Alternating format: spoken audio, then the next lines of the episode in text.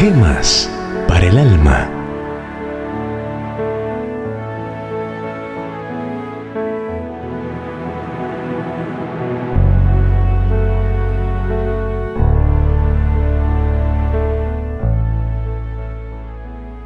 Dedicado a todos los trabajadores en su día, presentamos un clásico de la literatura evangélica, El niño lustrabotas.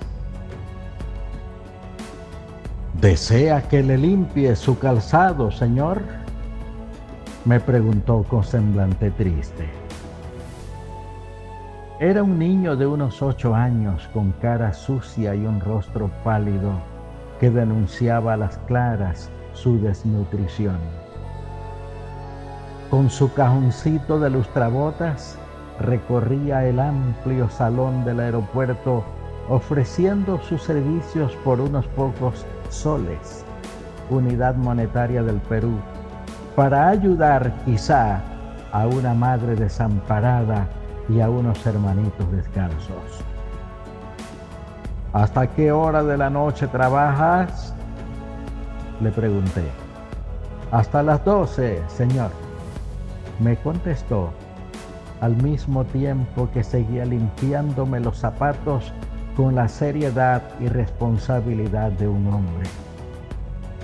Era solo un niño y trabajaba hasta altas horas de la noche para ganarse con el sudor de su frente el pedazo de pan y el litro de leche que más tarde llevaría a su hogar. Quizá ante ese cuadro que invita a la reflexión, surgirá el juicio precipitado y se culpará a los padres, a la sociedad, al gobierno. En ese momento solo quise pensar en el tremendo ejemplo del niño que trabaja mientras otros roban, en la gran lección del muchachito honrado que lucha mientras otros viven de lo ajeno y se convierten en lacras sociales. Hombres mal formados cuyo fin será caer abatidos por los agentes del orden o ser llevados tras las rejas de un presidio donde muchas veces los hombres se tornan más viles y perversos. La delincuencia juvenil es uno de los grandes males que azotan a las naciones.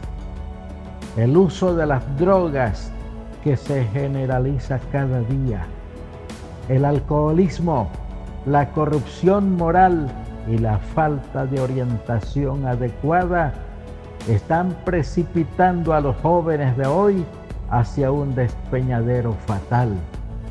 Eso lo sabe todo el mundo, pues no es cosa que se ve solo en aislados rincones del planeta. Las cárceles de todas las naciones están cundidas de jóvenes que arrastrados por el torbellino de malos ambientes fueron a parar al terrible abismo. El niño del aeropuerto no está en un error. Con cara sucia y con rostro pálido, puede levantar su frente en alto porque camina por el sendero de la honradez. Figuras eminentes de la intelectualidad de la política, del arte y de la religión tuvieron ese mismo origen, ese mismo punto de partida. El trabajo honrado nunca es humillante por sencillo y humilde que parezca y sea.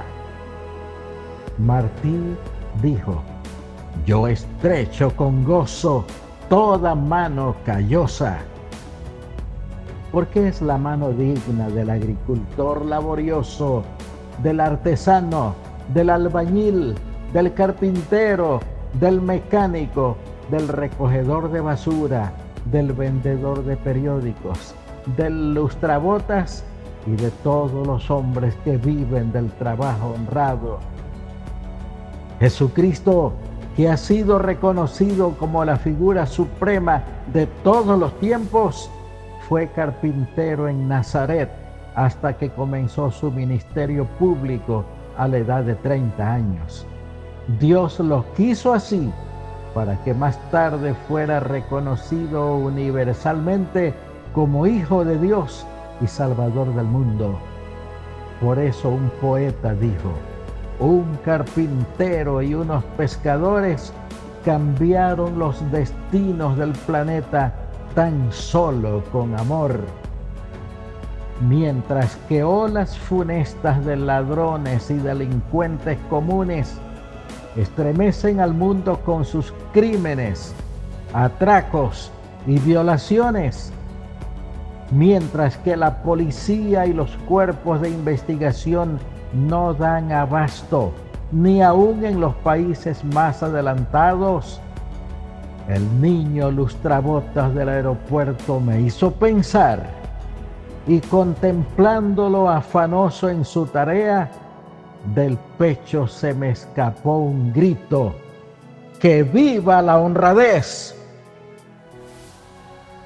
Oremos. Padre Santo, elevamos nuestro ruego en este día por todos los trabajadores. Tú dejaste el trabajo como centinela de la virtud.